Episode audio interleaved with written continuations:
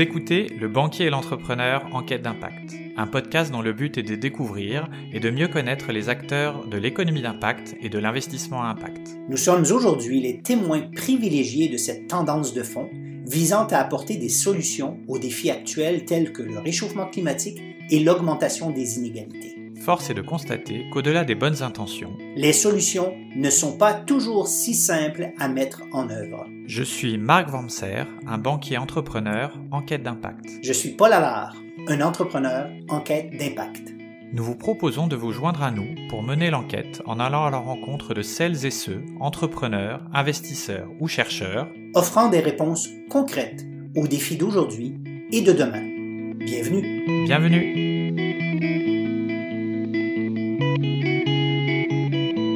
Nous avons euh, l'honneur aujourd'hui de recevoir euh, Thibault Martelin, qui est un Français perdu ici, euh, exilé au Canada depuis plusieurs années, qui a étudié au HEC, qui a aussi fait une partie en échange, j'imagine, de ses, au niveau des études à Hong Kong et qui a, avant de lancer son opération qui s'appelle le marché Second Life, a été euh, journaliste euh, dans la section euh, économique et financière. Et en 2015, si je ne m'abuse, a lancé Second Life. Et Second Life, au, Canada, à Montréal, c'est vraiment le marché de, qui, qui, qui récupère en, fait des fruits et des légumes qui sont imparfaits et qui les remet et qui leur redonne une vie. C'est d'où le nom Second Life. Euh, dans un, secteur qui est l'alimentaire où on sait qu'il y a euh, un pourcentage effarant de gaspillage. Donc aujourd'hui, on, est très, très content de te recevoir euh, aujourd'hui, Thibault, pour que tu nous en dises plus sur ton aventure, les bons coups, les défis et comment tu vas changer le monde à, ta, mesure. bienvenue, Thibault. Merci, euh, merci Paul, merci Marc pour l'invitation. Avec plaisir de vous partager euh, tous ces petits détails croustillants euh, de, l'aventure. Donc, je suis extrêmement content d'attirer les meilleurs Français pour qu'ils s'installent au Canada. Marc, tu ne m'en voudras pas trop, mais bon, les invités qui sont, qui sont chez nous, en plus, qui viennent de France, ben c'est dans les, les, les, les vrais game les meilleurs. Oui, ben, c'est des bons, c'est des bons. Écoute, c'est clair. D'abord, Thibault, euh, peut-être nous raconter un peu euh, d'où tu viens euh, pour essayer de comprendre un peu les racines qui t'ont amené à créer cette, entreprise qui s'appelle Marché Second Life. Donc, où, es-tu né, tes parents, tes valeurs, ton, parcours académique en, quelques, en quelques minutes? Oui, ben, donc effectivement, je suis français d'origine, je suis né à Lyon. Euh, en 1992, euh, mes parents euh, évoluent. Donc, ma mère, elle est médecin, puis mon père, lui, il évolue dans l'environnement. Il travaille dans le secteur, de la dépollution. Donc, c'est un peu lui qui m'a donné le virus de, ce qui plus tard deviendra Second Life. puis par la suite, j'ai pas mal voyagé puisque au lycée, j'ai fait un an d'échange avec le Rotary en Argentine. Puis quand je suis rentré euh, à l'âge de 17 ans à Lyon, j'avais qu'une envie, c'était de repartir à l'étranger. C'est ça qui a fait que euh, Montréal était, euh, était dans ma ligne de mire. je suis parti à HEC, j'ai fait mes études là-bas. Et puis en 2015, donc juste avant ma graduation, je me suis lancé en affaires avec le marché Second Life. Génial. Et, euh, qu'est-ce que tu as appris? Pourquoi tu avais le goût de voyager? Qu'est-ce que tu as appris dans. Euh, est-ce que, euh, au niveau de tes études, ça, c'est toujours la question. Est-ce que on apprenait, euh, on intégrait ces notions de, durabilité, de, développement durable, ou est-ce que c'était encore très, euh, encore, euh, parce que moi-même j'ai étudié au HEC sous, le paradigme traditionnel en finance de, du, ce qui est connu mm. depuis toujours. Mais nous, c'était assez, je pense que c'était encore assez traditionnel. Euh, c'est sûr que c'était des sujets, aujourd'hui tout le monde en parle, puis à l'époque on en parlait un petit peu, mais, mais, ça ne m'a pas tant marqué. C'est pas ça euh, vraiment que je retiens de, de, ma formation à HEC. C'est plus euh, le, en fait tous, tous les cours d'entrepreneuriat que j'ai eus, puis de stratégie financière, etc., qui m'ont un peu ouvert l'esprit sur qu'est-ce qu'on pouvait faire en démarrant une entreprise. c'est plutôt ça que, que j'en retire, puis qui m'a donné ensuite le goût dès, je pense, c'était 2014, donc c'était même avant ma graduation. je devais avoir 23 ans. de bah, essayer de défricher un modèle d'affaires qui pourrait faire du sens, qui était proche de mes valeurs, à savoir protection de l'environnement, mise en avant des circuits courts, et qui pourrait en plus faire du sens financièrement, parce que je pense que une business, pour, qu'elle prenne vraiment tout son sens dans, son environnement, dans son écosystème, il faut que ce soit rentable parce que sinon, on perd le côté soutenable de ce qu'on fait. Mmh donc, c'est un peu cette équation-là. Puis, j'ai eu la chance de la trouver via le marché Second Life. Mmh Je suis toujours surpris, donc, si j'entends ces, ces, ces, notions, ces, valeurs, cette intentionnalité d'inclure la durabilité dans un modèle économique vient pas du tout du HEC, mais vient de tes, tes, tes, valeurs personnelles, ton, ton, ton, ton, père qui était dans l'environnement. Et euh, même si on est encore en 2014-2015, si j'entends, le HEC n'est pas encore à jour. Ouais, ben, en tout cas, je ne je, sais pas s'ils si, étaient à jour ou pas à l'époque, mais moi, de ce que j'en ai retiré, de ce qu'on mmh m'a mmh appris, c'est n'est pas ça que j'en ai vraiment retiré. Mmh euh, C'était plus euh, la, la, façon dont euh, une entreprise pouvait avoir un impact un peu plus poussé que juste des chiffres.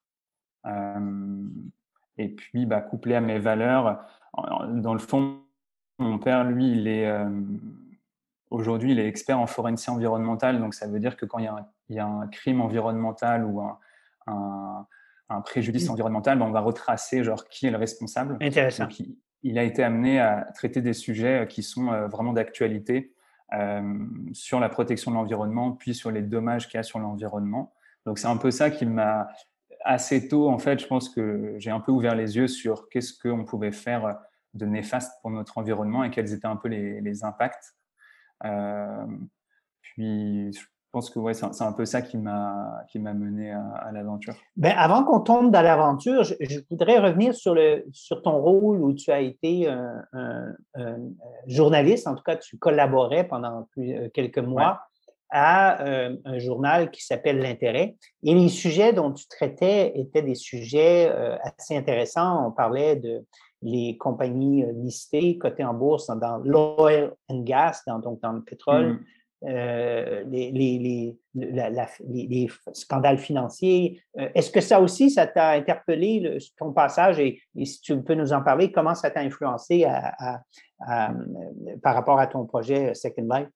Mais en fait, donc, ce, journal, journaliste, je trouve que c'est un beau mot parce que c'était vraiment un journal euh, d'étudiants de l'école.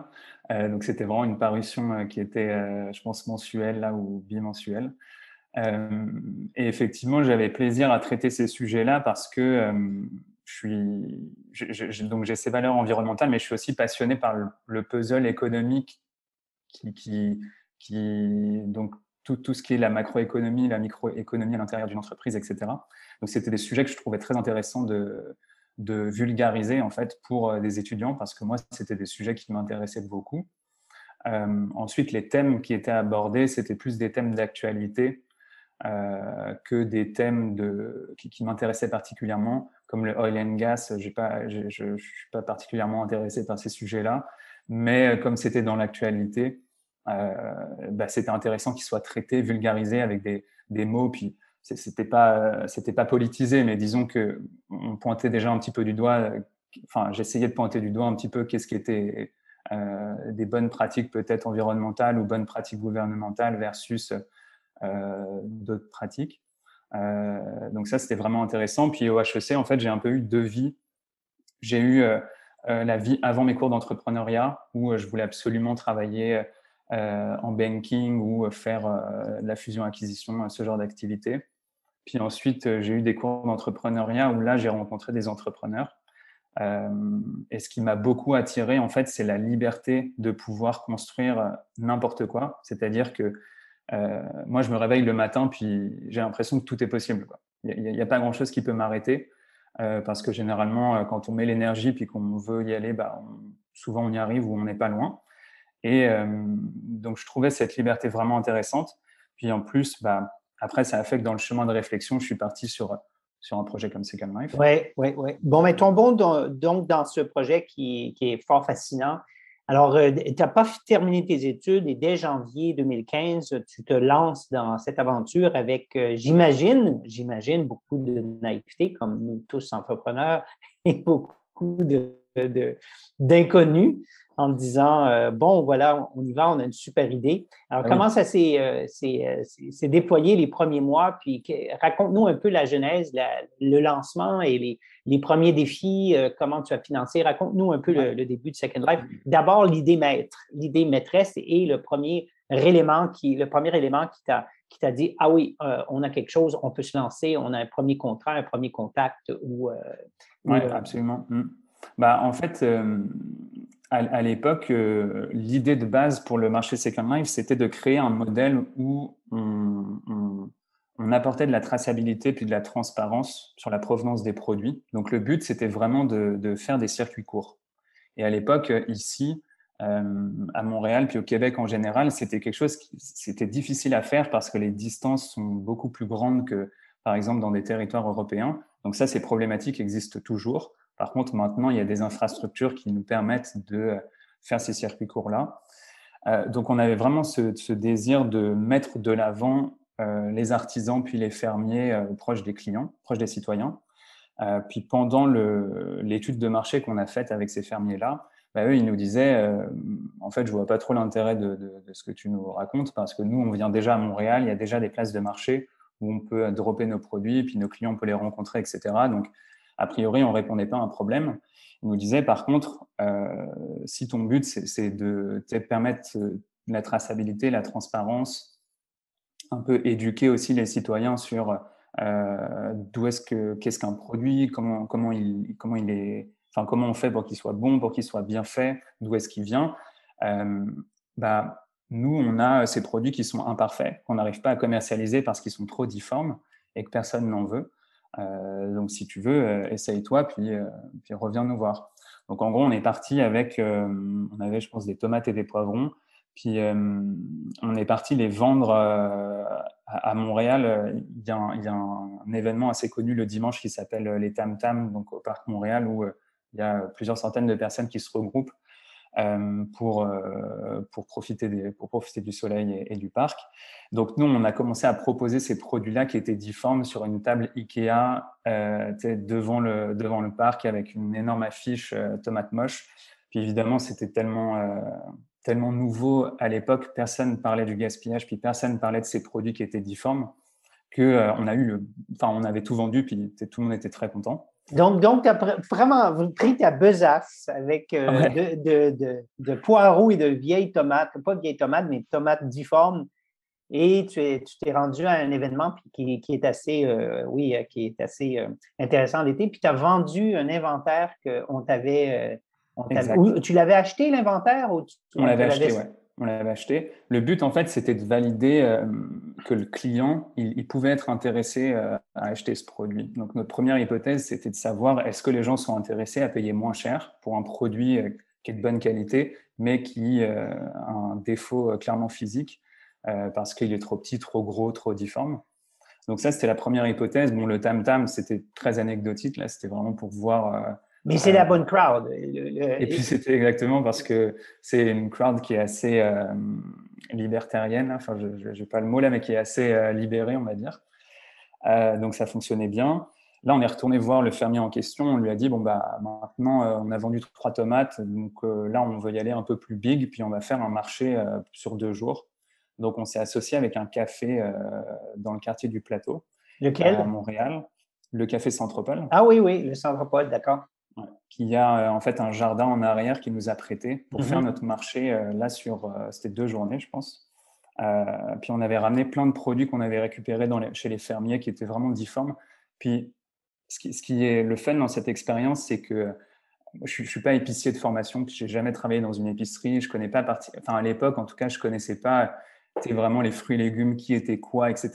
on a vraiment tout appris sur le tu savais, ce que, tu savais ce que c'était une tomate quand même. Je savais ce que c'était une tomate, mais par exemple, je ne connaissais pas genre toutes mes variétés de courges, par exemple. Ah oui, d'accord, euh, d'accord, d'accord. je ne savais pas non plus que, que les produits fruits et légumes sont non taxés et, euh, ici. Enfin, tu vois, des, petits détails, mais qui font que si tu n'as jamais essayé, tu, tu, tu l'apprends forcément sur le tas. fait qu'on a vendu, on a, fait une vente donc organisée à l'arrière de ce café-là. Et on a fait, fait, un événement Facebook. Puis là, il y a eu, je pense, je sais pas, 300 personnes qui sont arrivées le dimanche matin. Qui, il y avait comme la ligne autour du bloc. Là. Ah oui, ah oui. Puis entre autres, il y avait Axel là, qui travaille chez Impact aussi. Et, et il se trouve que quelqu'un avait invité des journalistes de Radio-Canada. Donc nous, on a à l'époque, je pense qu'on a 23 ou 24 ans. Euh, on vend des légumes qui sont euh, complètement difformes à, prix euh, vraiment bas. Puis là, on a deux journalistes super sérieux qui arrivent, caméra, appareil photo. ouais, on va, on fait un article sur vous. Il sort demain matin. Ok. Est-ce que mardi vous êtes disponible pour une radio? Ok, pourquoi pas. Puis genre mercredi, on a aussi une émission chez des partenaires. On aimerait bien que vous soyez là. Donc en fait, la première semaine qui a suivi cette vente, on s'est retrouvé euh, avec euh, un gros coup de projecteur sur le projet, alors qu'on n'avait pas de site internet. On avait un nom euh, qu'on avait eu du mal à trouver parce que trouver le nom, c'est toujours un peu difficile. et en fait, on démarrait tout juste et, c'était lent. Le produit était tellement nouveau, puis le positionnement aussi était tellement nouveau que l'élan qu'on a eu de cette campagne médiatique, bah, ça nous a permis d'en faire une deuxième qui a été encore un plus gros succès. Et puis là, ensuite, maintenant qu'on avait validé l'hypothèse, est-ce que les clients sont prêts à acheter des tomates à, trois jambes euh, Que ça, c'était validé. On s'est dit, OK, ben, on, va maintenant construire un site parce que l'objectif, c'était quand même de faire de la vente en ligne. Et maintenant, valider l'hypothèse, est-ce que les clients achèteraient ces produits en ligne? Ah, C'est assez génial. Qu'est-ce que tu en penses, Marc? Toi, c'est. Oui, oui. Ben, non, non, c'est le, début est assez rigolo parce que c'est vrai que euh, le, coup de projecteur alors que la boîte n'a pas encore vraiment commencé, c'est euh, hyper intéressant. Euh, moi, j'avais justement une question sur la vente en ligne. Qu'est-ce qui, enfin, tu dis dès le départ, mon but c'est de vendre en ligne, même si tu as commencé à faire ton, ta preuve de concept bah, dans un marché, enfin dans un marché comme un marché, on va dire. Qu'est-ce qui, qu'est-ce qui te te pousse à te dire je vais faire forcément en ligne alors que ça pourrait être euh, de le vendre euh, dans des supermarchés, ça pourrait être de le vendre, euh, de créer un réseau d'épicerie qui serait spécialisé là-dedans? Qu'est-ce qui a poussé cette décision-là? Il y avait un peu le deux, deux éléments. Le premier, c'est que mon associé de l'époque, lui, il avait un profil qui était beaucoup plus technologique. Donc, on s'est associé en fait avant d'avoir une idée de, business, mais on savait qu'on allait faire quelque chose ensemble. Donc, on savait que le projet aurait une tangente euh, technologique, quelle qu'elle soit, que ce soit du e-commerce ou euh, du software ou, autre chose. Ça, c'est le premier élément. Le deuxième, c'est qu'en 2000, euh, donc là, on est en 2014, et en 2014, au Québec, la vente en ligne, c'était, il n'y avait rien là. Il n'y a pas d'infrastructure. C'était un, c'était un vrai avantage compétitif d'être disponible en ligne. Donc nous, on l'a vu un peu comme un moyen de pousser le modèle un petit peu plus loin, euh, puis de pousser aussi l'innovation euh, commerciale de ce côté-là. Euh, puis aujourd'hui, maintenant, tout le monde parle de vente en ligne au Québec, mais à l'époque, c'était vraiment les gens achetaient très très peu en ligne là. Puis nous, on avait un concurrent qui vendait de l'épicerie en ligne. Donc, on s'est dit que c'était un angle intéressant. Donc, donc là, vous partez, euh, vous avez fait quelques sous, euh, quelques profits. J'espère que vous n'avez pas tout euh, dépensé à, la brasserie, à la brasserie du coin. mais là, vous avez une preuve de concept en main, vous avez des projecteurs, la pression sur votre, votre dos. Qu'est-ce qui se passe? Comment vous vous structurez? Comment vous passez à la prochaine étape? et est-ce que quel, est le, financement qui était requis, quel est le plan d'affaires, parce que bien, bien sorti du HEC, j'imagine que vous avez commencé à faire des feuilles Excel, des projections, des modèles. Oui, oui, Ce week-end, vous étiez, cette semaine, euh, vous avez passé euh, sur tous les médias nationaux, euh, vous êtes OK, qu'est-ce qu'on fait? Bah, Là, on, était très content parce qu'on avait euh, la preuve que le concept euh, pouvait prendre, puis on recevait tellement de, messages qu'on on savait qu'on était sur la bonne voie. Euh, donc là, venait maintenant le moment de construire le site Internet, qui était peut-être le plus gros investissement qu'on a fait à l'époque. en fait, c'était surtout un investissement en temps, parce que c'était mon associé qui le, qui le faisait lui-même. Euh, on utilisait Shopify existait déjà là, puis on, utilisait quelques produits Shopify. pour, euh, les, pour, les, euh, pour les auditeurs français, Shopify, c'est un monstre, c'est une super licorne qui a développé justement une boîte à outils pour faire des, du e-commerce pour tous les petites et très petites organisations jusqu'aux grands. on l'utilise aussi en France. Hein. Ah bon, d'accord. Bon, écoute. Non, ils, sont ils, sont, ils, se sont développés jusqu'en France. En effet, c'est un outil euh, très connu des, et, indispensable quasiment pour les e-commerçants aujourd'hui euh, partout dans le monde. Excellent. Donc, il y a deux gros monstres, si tu me diras si je, deux grands succès. Il y a Lightspeed au niveau des, méthodes de paiement, des moyens de paiement, et il y a hmm. Shopify qui sont des euh, succès, des licornes québécoises. Canadiennes, oui. Absolument. Ouais. Euh, donc nous, on était sur le produit donc avec Shopify. Donc ça, c'était vraiment le plus gros investissement euh, qu'on faisait. Euh, je pense que de mémoire, ça nous a pris quatre mois à faire. dès l'été 2015, là, on commence à rentrer dans notre modèle d'affaires qui devrait être le modèle d'affaires final en fait. donc c'est-à-dire vendre des produits sur notre site internet, les distribuer via un réseau de points de chute. Donc c'est-à-dire qu'à l'époque, on, on, commence déjà à démarcher des réseaux de, enfin des points de chute, c'est-à-dire des des épiceries, des universités, des, gyms, des salles de sport, etc., dans le but de pouvoir y livrer nos paniers. Donc, nos clients vont sur notre site, ils créent un compte, ils choisissent un point de chute, font leur commande, puis récupèrent le produit euh, là-bas. Donc, tout ça, à ce moment-là, on est euh, autofinancé jusqu'à euh, l'été 2015. On avait mis un petit peu d'argent de côté là, mais je pense qu'on avait mis 2 ou 2 3 000 pièces chacun, gros, gros, max. puis, on avait encore, on avait encore de l'argent sur le compte. Euh, ensuite, j'ai été très chanceux parce que HEC euh, m'a offert deux bourses, une de 10 000 dollars puis une de 2500, euh, juste au moment de ma graduation.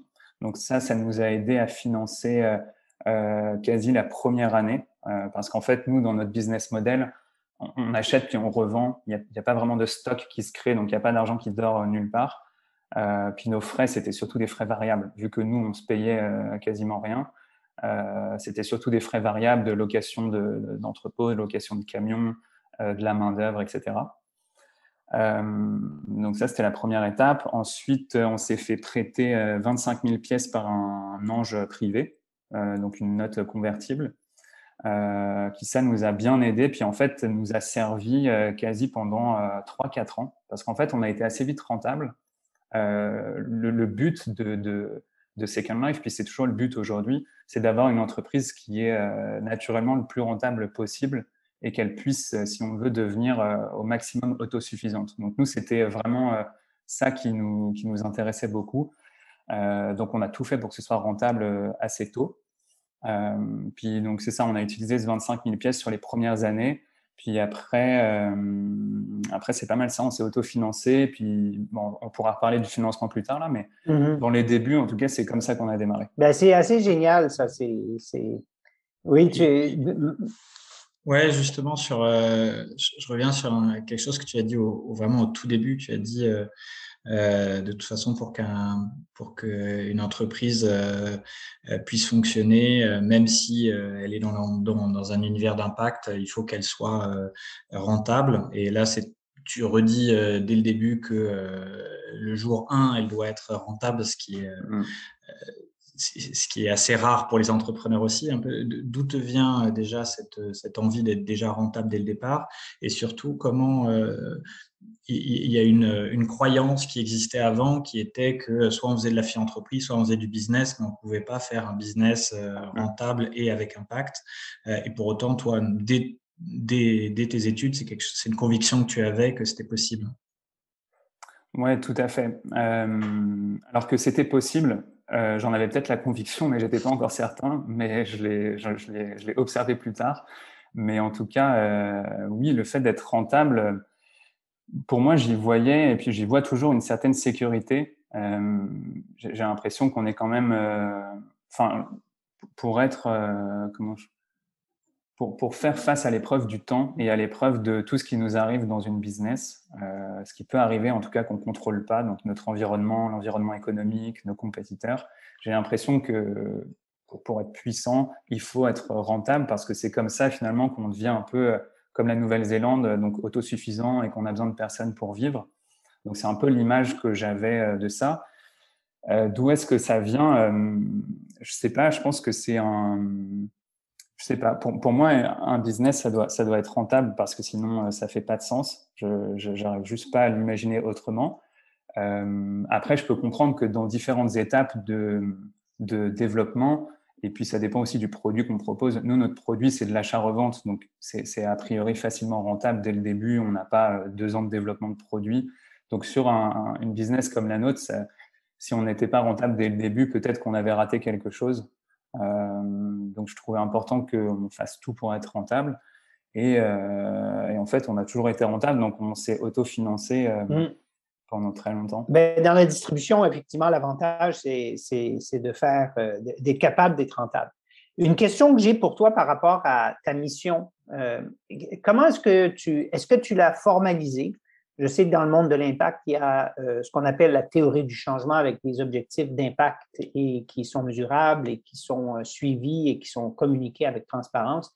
Est-ce que vous avez mis ça en place au début ou ça a été euh, euh, plutôt informel ou est-ce que vous avez, qu'est-ce qu'il en est aujourd'hui de cet élément décisionnel de gouvernance par rapport à la mission que vous avez? Bah, au début, c'était assez informel parce que euh, nous, en fait, on, s'était rendu compte qu'il y avait ce besoin sur le marché, donc des produits qui étaient mis de côté parce qu'ils étaient trop difformes ou en surplus. Mais par contre, l'hypothèse euh, à laquelle on n'avait pas répondu, c'est est-ce qu'on peut scaler une business, puis la, la, la, grossir, puis la rendre euh, encore plus rentable avec ces produits-là. Donc en fait, notre mission d'impact, même aujourd'hui, elle n'est pas, euh, bien sûr, elle est définie, mais elle, va, elle est amenée à évoluer nécessairement parce que plus on grossit, ben, plus on a des enjeux qui sont différents, plus on se rend compte qu'il y a peut-être des problèmes qu'on adresse mal ou pas assez bien. Donc en fait, on, évolue beaucoup sur cette mission.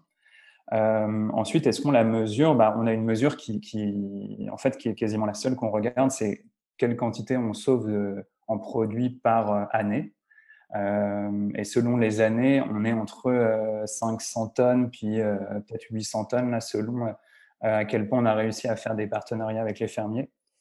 Euh, donc ça, c'est un peu ce qui nous motive à tous les jours. Le hmm. but, c'est de sauver tout ce qui est tout ce qui est sauvable en fait. Vous ne l'avez pas formalisé comme tel, mais vous avez quand même un KPI qui est celui, euh, la mission qui est de sauver, euh, réduire le gaspillage alimentaire et votre KPI principal, c'est combien de tonnes de légumes on récupère qui autrement auraient été jetés aux poubelles. Quoi. Exact. C'est un peu ça. Donc, euh, et est-ce que vous entrevoyez dans l'avenir de formaliser un peu plus cette, euh, cette, cette mission, ces outils de mesure et euh, avec des objectifs autres que financiers, mais des, des, des, objectifs d'impact?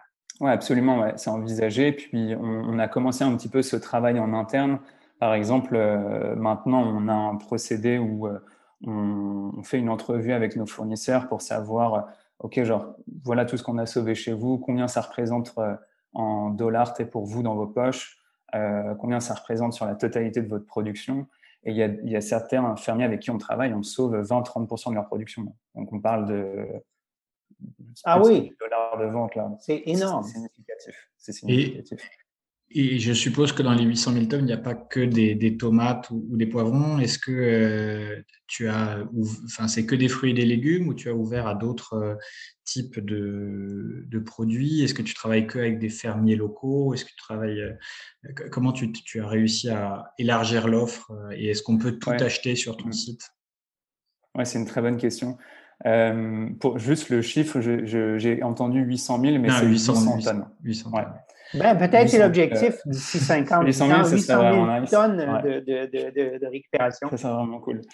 Euh, donc, euh, c'est une bonne question. Donc, sur l'assortiment de l'offre qu'on propose, euh, historiquement, on a proposé uniquement des fruits et légumes parce que c'est ce qui est le plus facile à commercialiser. les barrières à l'entrée, en fait, sont assez minimes parce que c'est vraiment de l'achat-revente. Donc, on a commencé avec ça.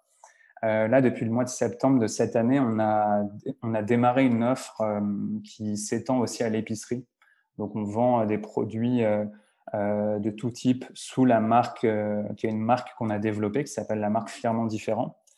et on vend des produits qui sont des pâtes alimentaires, des, des sauces, des vinaigrettes, du café, des, des, des, barres au chocolat, enfin du thé, du chocolat, plein, plein de produits en fait qu'on a qu'on a récupérés chez des fournisseurs québécois ici, qui sont des produits qui ont soit un défaut de fabrication, soit un défaut d'emballage, euh, soit un défaut de recette.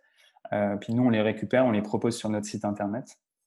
Euh, mais ça, malheureusement, c'est difficile d'avoir une offre complète avec uniquement des produits qu'on sauve du gaspillage. Donc c'est pour ça qu'on complète aussi une offre avec des produits réguliers, qui sont des produits que tout le monde pourrait retrouver un peu n'importe où. Mais ça, ça nous permet d'avoir un, positionnement désiré. on n'y est pas encore là, mais c'est désiré d'un one-stop shop où notre client peut faire toute son épicerie chez nous. Euh, les fruits et légumes, on répond à ce problème. Euh, l'épicerie, on commence à y répondre. C'est tout petit, là. On, a, on a 500 SKU, 500 produits différents sur l'assortiment. C'est vraiment rien du tout. Euh, mais on a l'ambition de multiplier ça par 10, puis de commencer à proposer aussi des produits frais. Et, ce qui est vraiment intéressant, c'est que c'est pour ça que je disais que notre mission, elle évolue aussi un peu au, gré de l'industrie, puis au gré des problèmes. Parce que quand on a démarré en 2015, on savait qu'il y avait des rejets qui se faisaient dans, qui se faisaient dans d'autres parties de l'industrie, mais ça ne s'était pas matérialisé. Là, aujourd'hui, ça se matérialise. On a vraiment des gens qui nous appellent, qui nous disent, puis des marques euh, très connues là au Québec, qui nous appellent, qui nous disent, bon, bah, nous, on rejette X tonnes par mois, euh, est-ce qu'on peut faire quelque chose ensemble? Euh, du genre quoi? Des pâtes alimentaires, du pain, des pâtisseries, des, euh, des, saucisses végétales, des produits, euh, produits laitiers. produits laitiers il, y a, du fromage aussi. Il y a, tout type de produits ah mhm. qui ne sont pas valorisés. et le problème souvent que les industriels rencontrent, c'est qu'eux, ils, ils, développent une marque depuis 20-30 ans qui, très souvent, euh, propose un produit de, qualité. Enfin, c'est un des arguments de vente, produit de qualité, bien fait, etc. Puis c'est difficile pour eux de se positionner en plus sur un, même produit, en fait, parce qu'on parle exactement du même produit, sur, mais, mais sur une gamme qui est un peu en dessous, qui peut être perçue comme de moins bonne qualité. Euh, donc, d'où l'intérêt que vous avez eu de développer une marque à vous. Exact. Puis ça, ça nous permet de garder un peu l'anonymat, entre guillemets. D'accord. De ne pas faire de conflit dans la psychologie du client. Et puis aussi le fait qu'on soit indépendant, donc qu'on ait notre propre réseau de distribution. Ça ne vient pas euh, faire la compétition à leurs clients, à eux ou à leurs distributeurs, qui eux pourraient voir euh, Second Life comme euh, quelqu'un qui slash les prix. Génial. J'ai deux questions par rapport à, ça. quel est le, donc, quel est l'avantage au niveau du prix? C'est quoi, avez-vous des objectifs en termes d'avoir de, un prix compétitif? Parce que ça peut avoir une incidence un second impact euh, euh, non euh, indirect qui est celui de, de, fournir de la nourriture de qualité à, des personnes qui ont moins les moyens, donc qui sont, qui, sont qui ont besoin de se nourrir, mais qui sont prêts à, à, le faire et, à un prix avantageux. Et après ça, tu nous donneras un peu les, où est-ce qu'on est en termes de chiffres, en termes de points de distribution Second Life en 2021 aujourd'hui? Donc, euh, la première, euh, oui, en termes de pricing, qu'est-ce que c'est? C'est quoi votre politique? Vous êtes, euh, vous êtes à quel niveau? La politique de prix qu'on a, il y en a deux en fait. Il y en a une sur les fruits et légumes où là, on essaye d'être 15-20% moins cher qu'une épicerie classique où tout le monde va. donc ça, c'est pour les fruits et légumes. Après, ça dépend beaucoup naturellement des saisons. Ça dépend aussi de où est comment se situe le marché. Euh, vu que le Québec, c'est encore euh, une province qui n'est pas euh, autosuffisante dans la gestion de, en tout cas dans la production de fruits et légumes, mhm. on, est très touché par le marché américain, donc ça dépend de beaucoup de, facteurs. et au niveau de l'épicerie, on est pareil, 20-25% moins cher sur un produit qui est équivalent. Donc on peut trouver des pâtes bio qui sont 20-30% moins chères chez nous que mhm. la pâte bio régulière. Euh, puis c'est ce qu'on essaye de maintenir puis de proposer aux clients. Donc, un panier d'épicerie en moyenne de, qui peut aller jusqu'à 20% moins cher euh, pour des produits d'aussi grande qualité. Oui, absolument. Mhm. Avec un impact euh, en plus. Oui, ça, ça c'est un impact que vous devriez mesurer aussi, l'accessibilité, un peu comme la même manière que les logements abordables, il faut qu'il y ait aussi de l'épicerie abordable. Donc, ça c'est un impact indirect aussi. Oui, tout à fait. On a essayé de le mesurer euh, parce qu'au au tout début, en fait, notre stratégie, c'était d'ouvrir des points de chute dans les déserts alimentaires, donc dans des endroits euh, euh, qui n'ont pas accès à de la nourriture fraîche à, je pense, 1 km, 1 km et demi, mm-hmm. dans un rayon de 1 km, 1 km et demi. Sauf que le problème, c'est que, étant donné qu'on propose la vente en ligne, ça nécessite une carte de crédit. Et souvent, le crédit, il n'est pas forcément accessible à ah, ces personnes qui sont euh, dans des déserts alimentaires. Donc là, on a un peu eu un, un, conflit de, on aimerait vraiment beaucoup faire ça, mais en fait, ce qu'on a construit aujourd'hui ne nous le permet pas. Donc euh, le chemin qu'on a trouvé, c'est de s'associer avec des associations locales qui, elles, ont, finalement ont accès, ont des contacts avec ces personnes qui sont euh, dans des situations économiques moins favorables et euh, ces personnes-là peuvent acheter nos, paniers à rabais. Donc, on propose un rabais pour. Ah oui, euh, c'est super intéressant. Alors, ça, c'est vraiment c'est des, des, KPIs, des, des objectifs des, qui, sont absolument louables et qui vaut la peine, qui valent la peine d'être communiqués à un moment donné. Donc, euh, aujourd'hui, Thibault, qu'est-ce que c'est que, en chiffres, ce que tu peux partager, en fait, qu'est-ce que c'est que Second Life aujourd'hui? Second Life aujourd'hui, c'est une trentaine d'employés euh, on a 120, euh, à peu près 120 points de distribution. On livre par semaine euh, plusieurs milliers de commandes, donc que ce soit en livraison à domicile ou dans des points de chute. En termes de chiffre d'affaires, c'est aussi c'est quelques millions par an sur la vente du fruit et légumes seulement. Mais là, on a l'ambition de grossir mmh. notre panier moyen, donc de multiplier au moins par deux ou trois sur, sur l'année à venir. Donc, on, on, est assez ambitieux aussi sur, sur ce qui se pourrait se passer dans le futur. Et quels seraient tes, besoins et quel est ton plan ou est-ce que tu as besoin de financement ou pas pour euh, justement atteindre et, aller euh, vers la prochaine étape de Second Life? Est-ce que tu es comment tu entrevois ça? Qu'est-ce que tu, comment tu, tu, comprends euh, les, possibilités d'accès au capital pour, pour aider ta, ta croissance? Oui, c'est intéressant euh, comme sujet parce que, euh, en fait, pendant longtemps, j'ai comme la religion du, en français, je ne sais pas quel est le terme là, mais du bootstrapping, donc genre euh, d'essayer de construire sa business. Bootstrapping, c'est français, je crois, hein, mais Marc? Non, c'est pas français, mais on utilise le même terme. Mais, Donc, euh, de, c'est ça, d'essayer de bootstrapper euh, l'entreprise, donc c'est-à-dire de la grossir vraiment via ses bénéfices non répartis, sans euh, finalement sans ou avec très peu de capital externe. encore une fois, parce que c'est proche de mes valeurs, puis, puis c'est ça que je trouve intéressant. Cela dit, là aujourd'hui, j'en vois un petit peu les limites. parce qu'on arrive dans un moment où on, nous, on est post-Covid, donc le Covid forcément nous a beaucoup, beaucoup poussé dans, dans notre dans notre évolution, on a quasiment euh, triplé de volume en, six semaines. Euh, puis là, on arrive à un moment où cette croissance, bah, il, faut, euh, il faut la financer d'une façon ou d'une autre. Puis je me rends compte que on n'est pas aussi agile que ce qu'on aimerait, enfin ce que, que ce que moi j'aimerais qu'on soit. donc là, on, est en train d'envisager pour effectivement chercher des financements externes d'équité. Euh, cela dit, on, s'est un petit peu financé aussi au début du Covid. Euh, euh, comme il y avait beaucoup de prêts qui étaient offerts à des termes ultra avantageux par rapport au taux, puis aussi par rapport aux programmes gouvernementaux, on a pris aussi un petit peu de, dette en début, 2000, en début 2021, juste parce qu'on n'est jamais trop certain de ce qui se passe dans l'avenir. Donc, donc voilà. Et, et as-tu des plans de, d'ouvrir euh, le modèle euh, dans d'autres pays ou à l'extérieur euh, du Québec, aller au Canada ou quels, sont tes plans à ce niveau-là? D'autres pays, je ne pense pas. Par contre, oui, je trouverais ça super intéressant de pouvoir développer le concept dans d'autres zones urbaines comme celle de Toronto. Je pense que les gens seraient vraiment intéressés par ce, genre de concept. Mais ce qui est intéressant aussi, dans, je rebondis là-dessus parce que nous, notre impact, puis comment on le mesure, euh, finalement, il peut être que positif, mais à une certaine taille. C'est-à-dire que, euh, imaginons que demain, je nourris euh, tout le Québec. Ça veut dire que si on prend des statistiques, il y a 20% de ce qui est produit au Québec qui est considéré comme mis de côté parce que imparfait. Si moi, demain, je me mets à vendre, à vendre à tous les Québécois, c'est plus moi qui vais sauver le gaspillage. C'est moi qui vais en créer parce qu'en fait, je mm. prends de la business à d'autres gens, puis ces gens-là, ils peuvent plus vendre leurs produits. Fait que le produit que je pensais valoriser, en fait, maintenant, c'est un produit normal et c'est eux qui ont un problème de valorisation. Donc, le concept, il n'est pas, euh, il pas amené à scaler à, à être fini.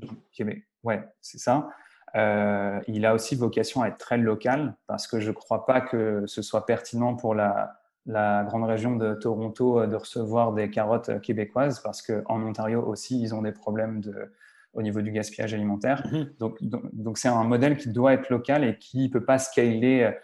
Euh, il y, a, y, a des modèles américains qui, je ne sais pas, ils desservent 50 euh, États. Je ne comprends pas. Euh, enfin, nous, ce n'est pas ça qu'on veut faire parce que je ne comprends pas comment on peut assurer l'impact mhm. qu'on a derrière sans trop faire de vagues sur un marché qui, qui, qui, existe déjà. Mais le modèle, le modèle local que tu as mis en place ici à Montréal peut être franchisé ou à tout le moins répliqué dans d'autres centres urbains. Donc, il y a, peut-être euh, cet aspect-là qui, qui, pourrait être envisagé de votre Absolument, oui. Oui, oui, oui, d'accord. C'est très fascinant. Une dernière question sur euh, Second Life avant d'aller à la question incroyable que Marc va te poser sur euh, comment tu vas changer le monde. Mais quel, est, quel a été ton plus gros défi? Puis quel est, d'après toi, euh, euh, le plus gros défi qui t'attend? Je pense que euh, mon plus gros défi, ça a été celui de la gestion des ressources humaines. Parce que, je ne sais pas si c'est la réponse que tout le monde donne, mais parce que, je te vois rigoler, Paul, mais parce que une des, limites justement de ce modèle bootstrappé que j'essaye de tenir, c'est que on ne grandit pas forcément aussi vite euh, que, le marché du travail, que les salaires augmentent, etc. Donc, il y a un moment, en fait, où on se retrouve euh, un peu, où on peut se retrouver un petit peu piégé à ne euh, pas pouvoir recruter exactement les personnes qu'on veut, à devoir faire des concessions. Et je trouve ça dommage de faire des concessions sur, sur enfin, en tout cas pour, pour le recrutement de l'équipe qui, qui, va continuer à grossir euh, la business. Donc, je pense que gestion RH, euh, définitivement un défi. Trouver les mm. bonnes personnes, s'assurer qu'elles travaillent bien, euh, etc. Puis, le défi futur, dans mon industrie, je pense que ça va être la compétition parce que, comme je disais, en 2014-2015, personne vendait de l'épicerie en ligne. Aujourd'hui, au Canada, la Covid, ça a mis tout le monde sur un site Internet. Donc forcément, euh, bah, le marché a beaucoup de place pour grossir, mais il faut s'assurer que nous, on grossit aussi vite que le marché. Sinon, ça veut dire qu'on euh, perd notre place. Est-ce que j'ajouterais, euh, est-ce que ça ne serait pas aussi le maintien de ta mission de s'assurer qu'effectivement ton modèle ne soit pas l'opposé de ta mission, comme tu l'avais mentionné, fait partie aussi de tes défis? C'est un défi, ouais, mais qui en fait semble lointain parce que euh, je me dis qu'il faudra vraiment qu'on vende à beaucoup, beaucoup de Québécois nos produits pour, pour qu'on fasse balancer la balance euh, de l'autre côté là. Ah oui, oui d'accord. Euh, ouais le, la philosophie du bootstrapping est quelque chose euh, bah, qui est hyper euh, rassurante pour un banquier. Donc moi, je, suis à, fond euh, sur cette philosophie-là. D'ailleurs, c'est dommage que c'est dommage que ton entreprise soit pas en France. J'aurais pu te proposer le, financement de le venture loan que j'ai créé, qui, qui justement accompagne les, les startups qui, qui ont cette vision-là, qui est de dire bah, je, peux financer mon entreprise sans en, allant chercher la croissance rentable et, et en limitant la dilution, qui sont des éléments, euh, je pense, hyper importants pour, les, pour les entrepreneurs. Euh, donc, euh, vient le moment de la, grande question. Alors, si la question qu'on pose à, tout le monde pour conclure, c'est selon toi, quels sont les, quel est le, principal enjeu ou la principale chose à changer, ou les, on va dire, pour justement résoudre les principaux enjeux, qui soient environnementaux ou sociaux, auxquels on fait face en ce moment? Euh, c'est une belle question. Je, pense que euh, une des choses que je vois moi au quotidien dans, ce que je fais puis dans l'industrie dans laquelle j'évolue, le, gros problème que je verrais euh, en premier, c'est l'éducation des gens par rapport à ce qu'ils mettent dans leur assiette.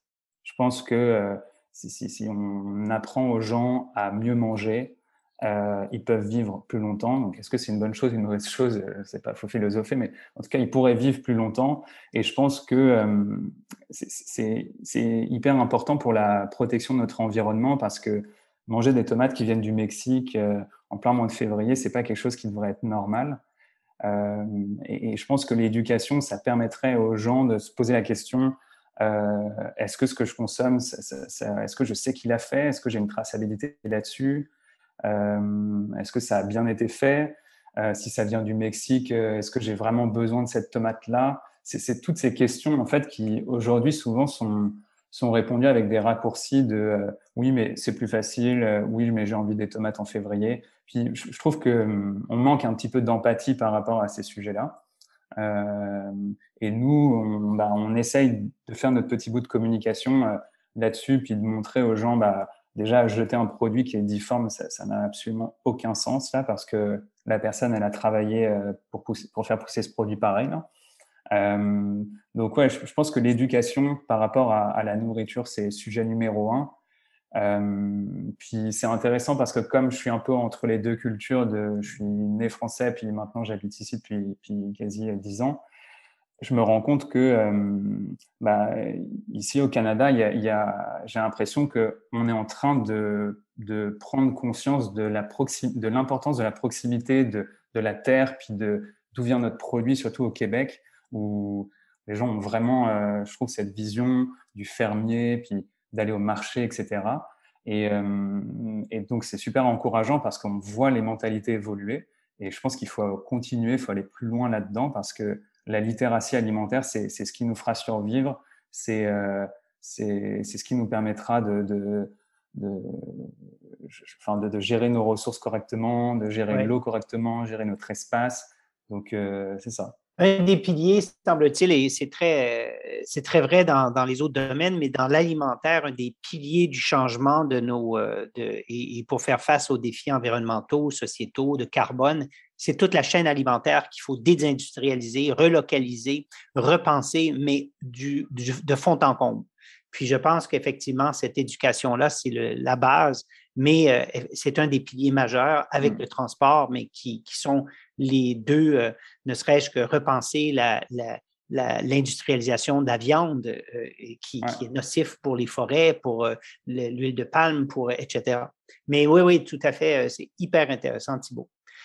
Eh bien, euh, merci beaucoup. C'est déjà la fin. Ça a été fascinant de, t'entendre et, euh, on dit à, nos, euh, à nos invités qui, sont en pleine évolution de, de refaire le point dans un an, ça serait très intéressant parce qu'avec euh, les ajouts à ton offre, voir si tu auras atteint, si tu auras mis en place des, des indicateurs de performance d'impact euh, euh, et, les choses, comment elles évoluent, c'est sûr que ça nous intéresserait. Donc, merci beaucoup, Thibault, et à très, très, très bientôt et bonne chance. Et j'invite tous nos visiteurs à s'informer de votre offre parce que ce que je vais faire moi aussi par ailleurs. Merci beaucoup. Merci pour l'invitation. Puis j'espère que l'année prochaine, quand on se reparlera, je ferai 800 euh, 000 tonnes euh, de marque à proposer. Voilà. Allez, c'est le nouveau défi. Merci beaucoup. Donc, Marc, euh, qu'est-ce que tes, tes, éléments d'étonnement ou ton rapport d'étonnement après l'entrevue qu'on a eue avec Thibault sur son entreprise Second Life qu'il a créée en 2015? Le premier point, c'est un point qui me tient vraiment à cœur, évidemment. C'est euh, évidemment.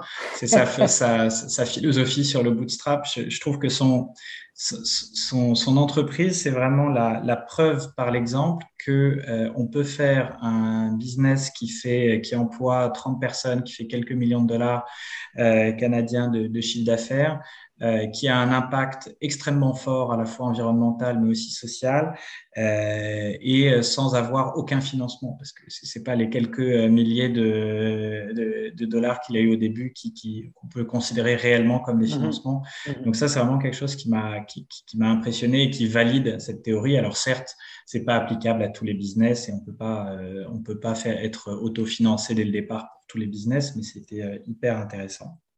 Euh, l'autre point, c'est qu'il a dit qu'en quelques années, il y a eu une évolution très forte des mentalités euh, au Canada sur euh, la, question de, la nourriture et du fait qu'une tomate à trois pattes est en fait très bonne, même si elle n'est pas exactement très ronde, très rouge comme, comme il le faut.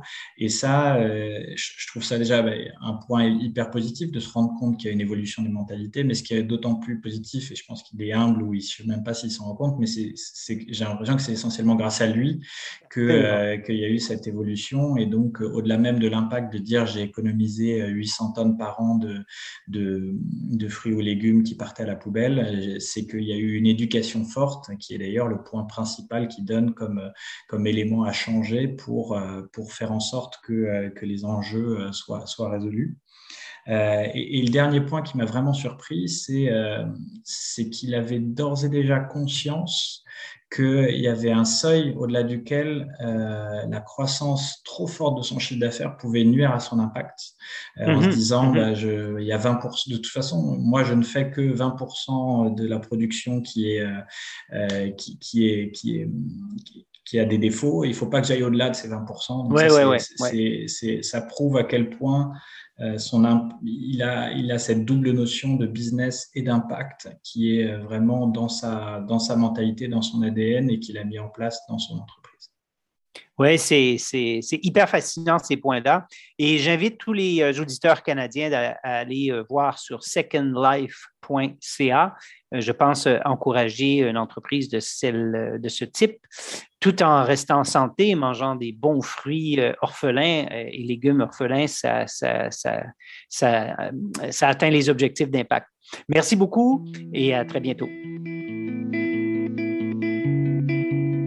Merci d'avoir écouté ce podcast jusqu'au bout. S'il vous a plu et que vous pensez qu'il peut contribuer à promouvoir l'économie d'impact et l'investissement à impact, N'hésitez surtout pas à en parler autour de vous et à le partager. Et à nous mettre une note 5 étoiles et un commentaire à impact positif. À bientôt. À très bientôt.